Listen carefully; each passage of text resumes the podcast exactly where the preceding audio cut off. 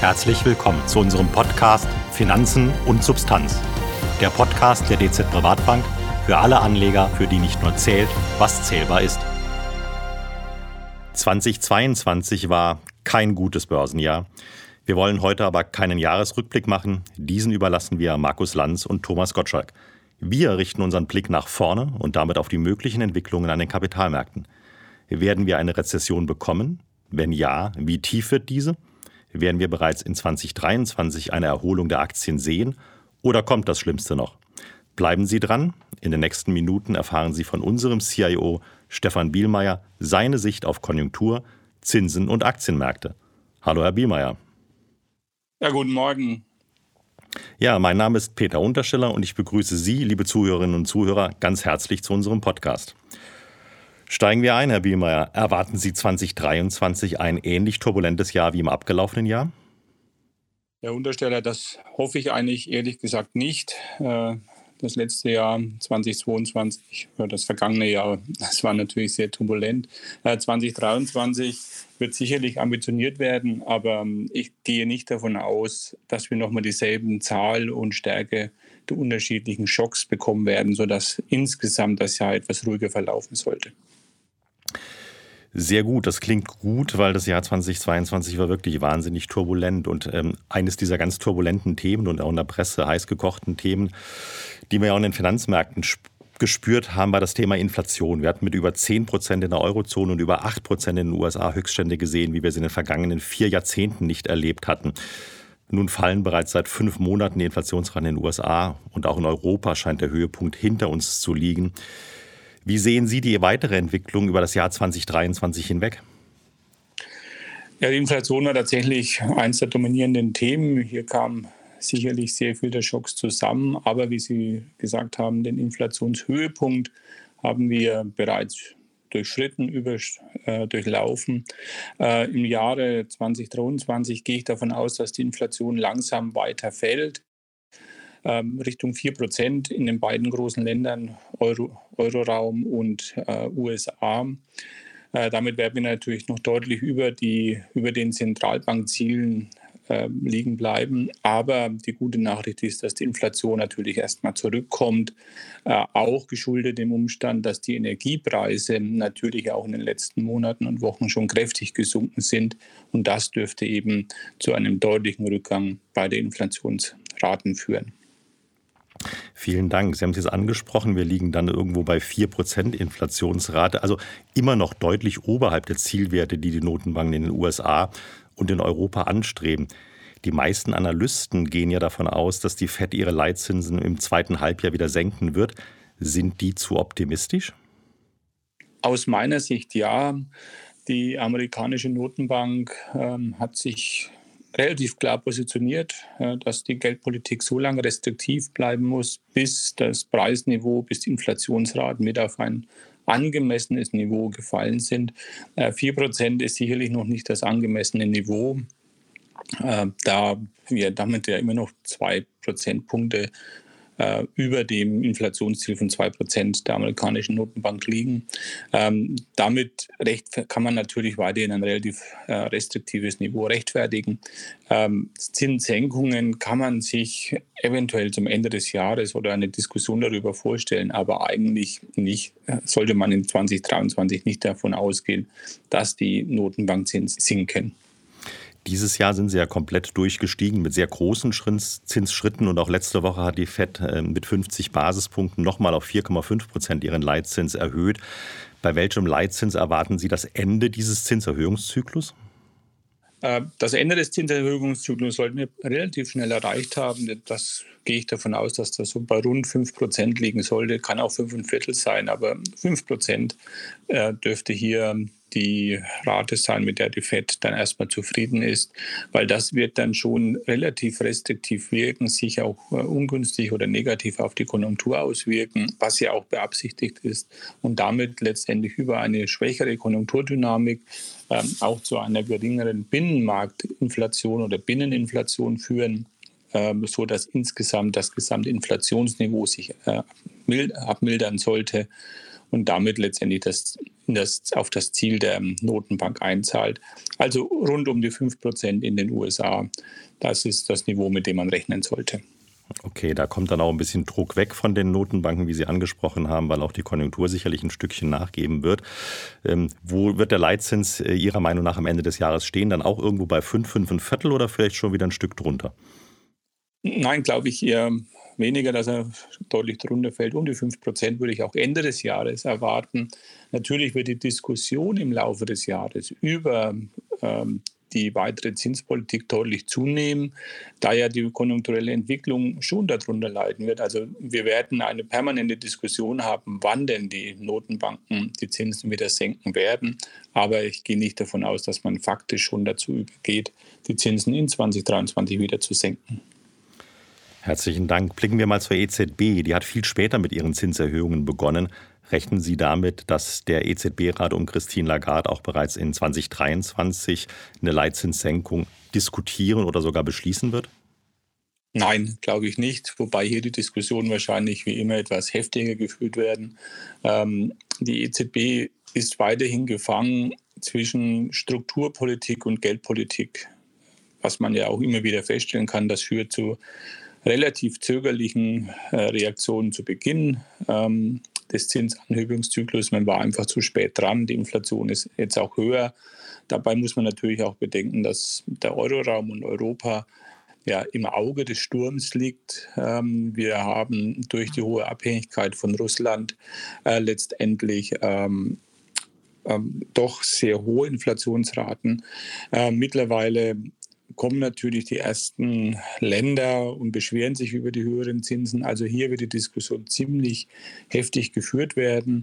Aber angesichts der hohen Inflation auch im Euroraum und der drohende Verlust der Glaubwürdigkeit dürfte die EZB in 2023 die Zinsen ebenfalls nicht senken, sondern bei ihrem Kurs bleiben.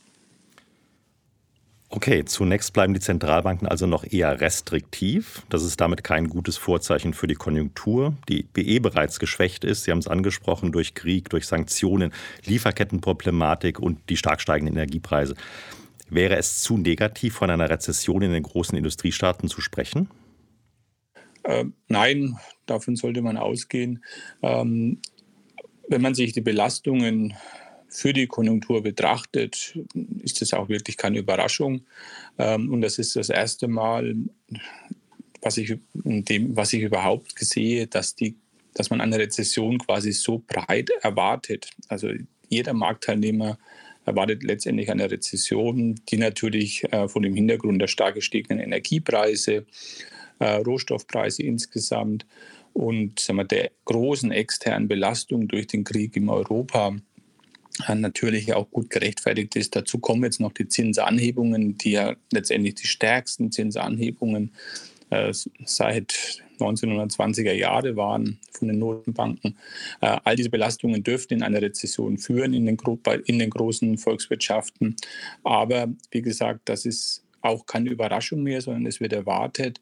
Und eine leichte Rezession ist wahrscheinlich auch, auch notwendig, um die Inflation wieder auf ein äh, angemessenes Niveau herunterzubringen. Vielen Dank. Äh, war gutes Stichwort, leichte, milde Rezession. Ähm, also mit der Rezession müssen wir uns anfreunden, damit müssen wir leben. Die Unternehmen, wir als Investoren müssen damit leben. Meine Frage, wenn wir von einer milden Rezession sprechen, wer hat bessere Chancen, vielleicht doch knapp an der Rezession vorbeizukommen? Eher die USA oder eher Europa? Ja, wenn dann die USA, weil die USA hat letztendlich einige Vorteile, aber der größte Vorteil ist, man ist einfach von Energielieferungen unabhängig. Man ist hier Selbstversorger und hat natürlich damit ähm, auch viel geringere Belastungen auszuhalten als Europa und hier insbesondere Deutschland. Also von daher sind die Aussichten für USA in 2023 deutlich besser als für den Euroraum. Jetzt haben wir allerdings in unseren Vermögensverwaltungsmandaten in den letzten Monaten bei den Aktien bereits zum Teil USA abgebaut und Europa wieder aufgebaut. Erläutern Sie doch bitte unseren Zuhörerinnen und Zuhörern, auf welchen Gedanken dies basiert. Ja, letztendlich basiert das auf der Betrachtung der Bewertung von Aktien. Die äh, europäischen Aktien haben teilweise doch schon deutlich äh, die Rezessionsgefahren und Erwartungen eingepreist. Die Bewertungen sind entsprechend deutlich runtergekommen und sind, liegen in Europa zum Teil doch wieder fast schon auf attraktiven Niveaus. Hier konnte man tatsächlich das ein oder andere äh, Gutunternehmen zu günstigen Preisen erwerben.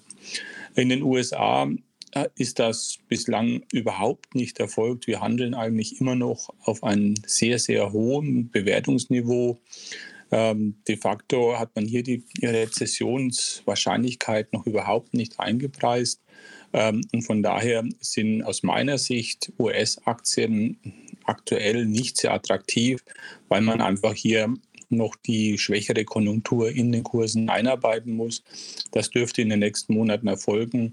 Vor diesem Hintergrund haben wir tatsächlich unser doch relativ deutliches Übergewicht in USA abgebaut und haben zunehmend äh, europäische Titel gekauft, die aus unserer Sicht eben von Bewertungsmaßstäben her sehr günstig waren.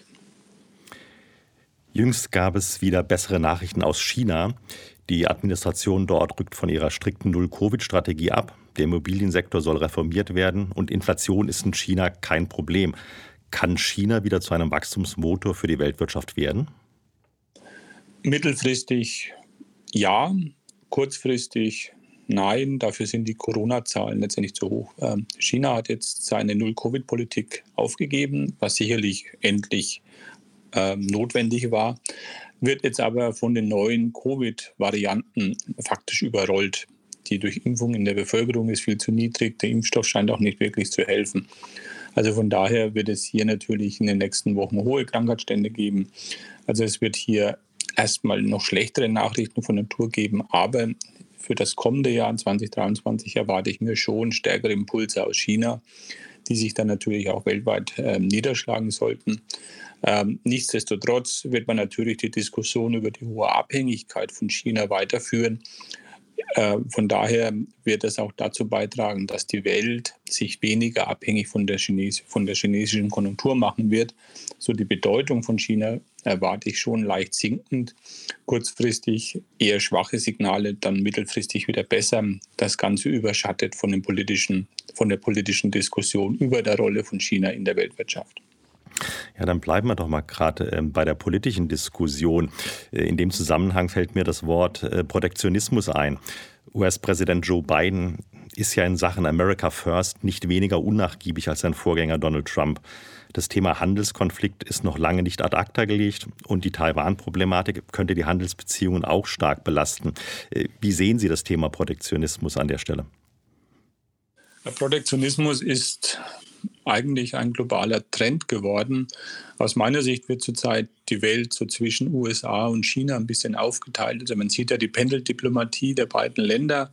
Ähm, Europa gehört natürlich klar zu USA. Alles äh, östlich oder ab Russland östlich Darum äh, bemüht sich China, ähm, weil natürlich hier zwei starke Blöcke entstehen.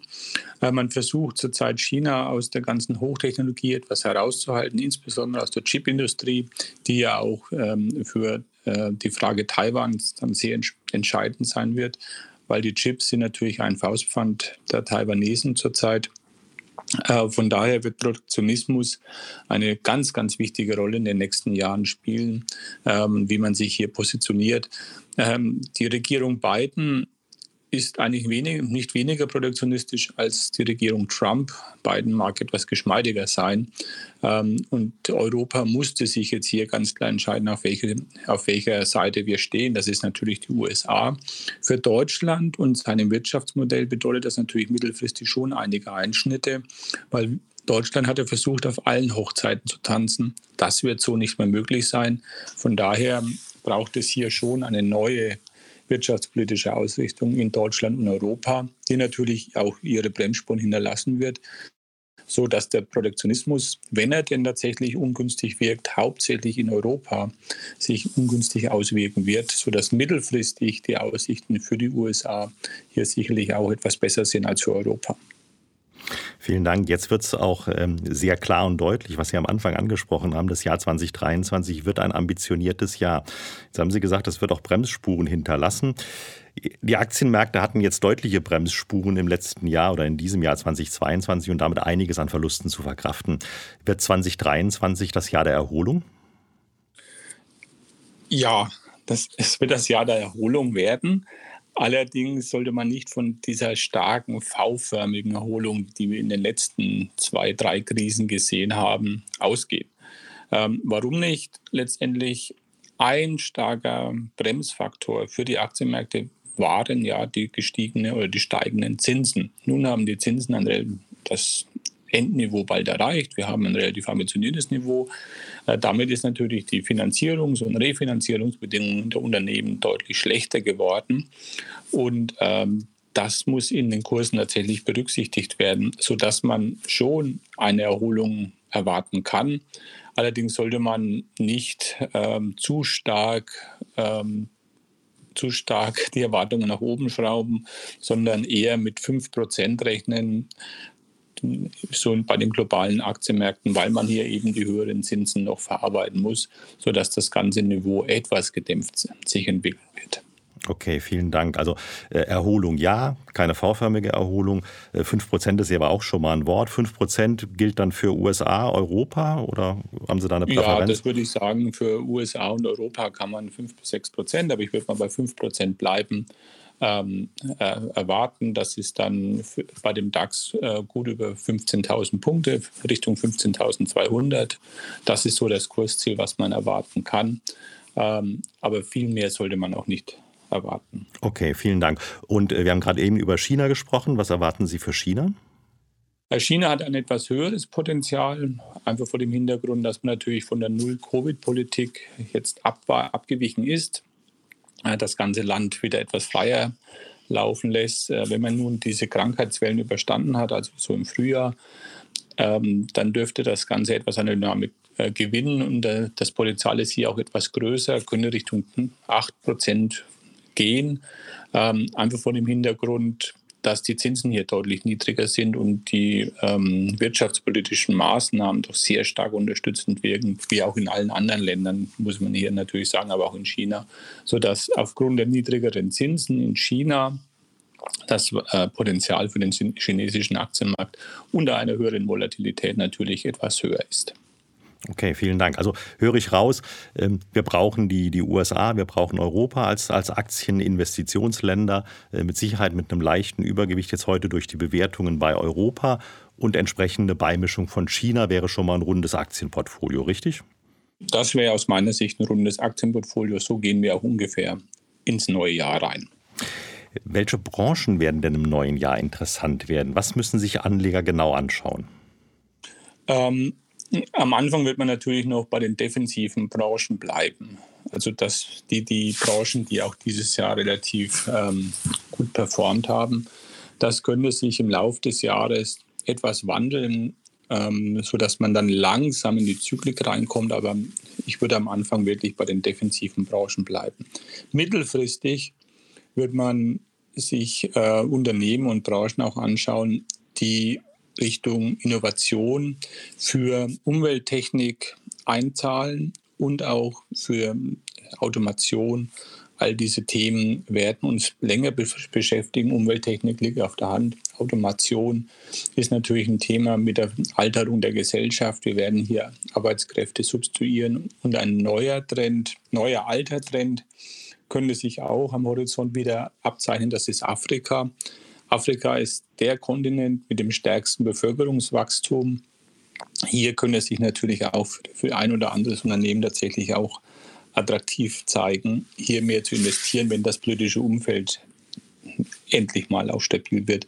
Also das sind so die größeren Trends, die über mehrere Jahre wirken. Kurzfristig eher defensiv ausgerichtet, mittelfristig sollte man sich aber in diese Investitionsbranchen etwas umschauen, welche Unternehmen sich hier gut positionieren. Ja, prima, herzlichen Dank. Über Anleihen haben wir jetzt noch gar nicht gesprochen, nur über die Notenbanken und damit über die kurzfristigen Zinsen. Werden die Aktienmärkte womöglich Konkurrenz von den Rentenmärkten bekommen? Ähm, die haben schon Konkurrenz bekommen, die Aktienmärkte, weil es gibt ja tatsächlich wieder Renditen und zwar auskömmliche Renditen. In den USA als US-Dollar-Investor bekommt man ja, ja Zeit, hat man zeitweise 4% bekommen, jetzt bekommt man 3,5% für langlaufende Anleihen. Und das ist natürlich risikofrei. USA ist ein guter Schuldner. Das macht natürlich den Aktienmärkten schon Konkurrenz und auch im Europa. Ähm, da gibt es ja auch wieder positive Zinsen oder Renditen, nicht so hoch wie in, ähm, in den USA, aber trotzdem äh, ist das aufgrund der hohen Volatilität, die wir jetzt erlebt haben, natürlich eine Alternative für die Aktienmärkte.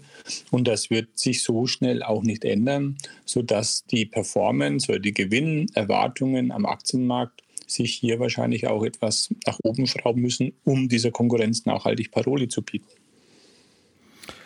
Was ist für Sie die, die, die attraktivere Assetklasse? Durchaus die Aktien oder schon mittlerweile auch die Rentenmärkte wieder?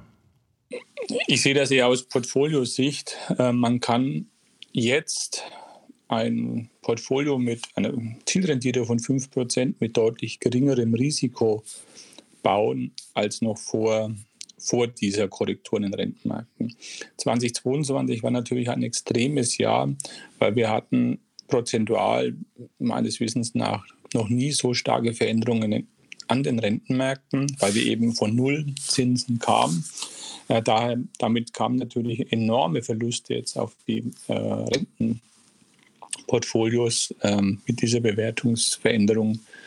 Äh, aber jetzt kann man tatsächlich mit geringerem Risiko ein relativ attraktives Portfolio bauen. Und so muss man das tatsächlich betrachten. Ähm, welche Assetklasse jetzt attraktiv ist, liegt ja letztendlich an den Risikopräferenzen. Äh, aber Anleihen haben deutlich an Attraktivität gewonnen. Hm. Ja, prima, vielen Dank. Also ein gutes Zeichen für alle Investoren, die sehr konservativ sind und von sich aus von ihrem Risikoprofil natürlich einen höheren Rentenanteil schon wollen, um die Sicherheit zu bringen. Äh, die haben heute ein äh, attraktiveres Feld vor sich, weil sie entsprechende ordentliche Grundverzinsung bekommen.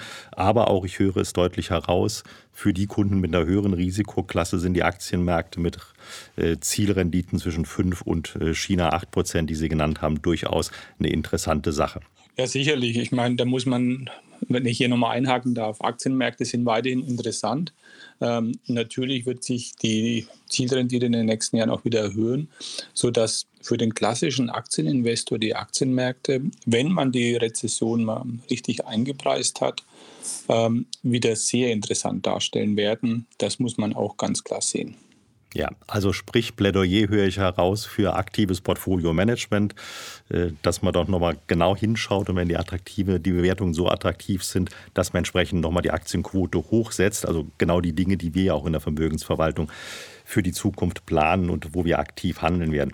Ich möchte nochmal zurückkommen zu dieser Konkurrenzsituation, aber jetzt mal nicht zum, zu Aktien, die Rentenmärkte stellen, aber jetzt schon eine richtige Konkurrenz zum zinslosen Gold dar. Macht Gold denn noch Sinn? Ähm, Gold verliert wahrscheinlich etwas an Attraktivität im Laufe von 2023. Einfach vor dem Hintergrund, dass natürlich die großen Krisen wahrscheinlich erstmal auslaufen. Also auch der Krieg in der Ukraine äh, scheint ja in eine neue Phase gegangen zu sein. Es ist zwar schlimm, was die russische Regierung hier macht, aber ähm, für den Goldpreis selbst scheint diese Krise langsam auszulaufen. Ähm, nun ähm, kommt natürlich der Zins hinzu, was eine starke Konkurrenz für das Gold ist und auch die Inflation kommt langsam runter. Es spricht also viel dafür, dass Gold etwas an, sag mal, Attraktion verlieren könnte. Ähm, es wird allerdings jetzt auch nicht kräftig fallen, weil natürlich die Notenbanken weiterhin ganz, ganz kräftig kaufen, wie man hier sieht. Aber als ähm, Bestandteil in, einer, in einem Portfolio, was, wo man dann kräftige Performance-Zuwächse erwarten sollte, ist es sicherlich in 2023 nicht geeignet. Aber zur Stabilisierung und zur Risikoabsicherung ist es sicherlich weiterhin ein guter Bestandteil. Vielen Dank. Abschließend noch eine Frage. Im alten Jahr hatten wir viele negative Überraschungen. Stichworte harter Schwenk in der Notenbankpolitik, die größten Kursverluste am Rentenmarkt seit den 1920er Jahren, ein Krieg mitten in Europa, bisher unvorstellbar, Korrekturen bei den Unternehmensgewinnen. Könnte es aus Ihrer Sicht in 2023 wieder mehr positive Überraschungen geben? Ja, auf Basis der vielen negativen Erwartungen für 2023 kann es natürlich sehr, sehr leicht positive Erwartungen geben. Es kann zum Beispiel ja äh, durch einen kräftigen Ölpreisrückgang die Rezession viel, viel milder ausfallen, als wir das erwartet haben.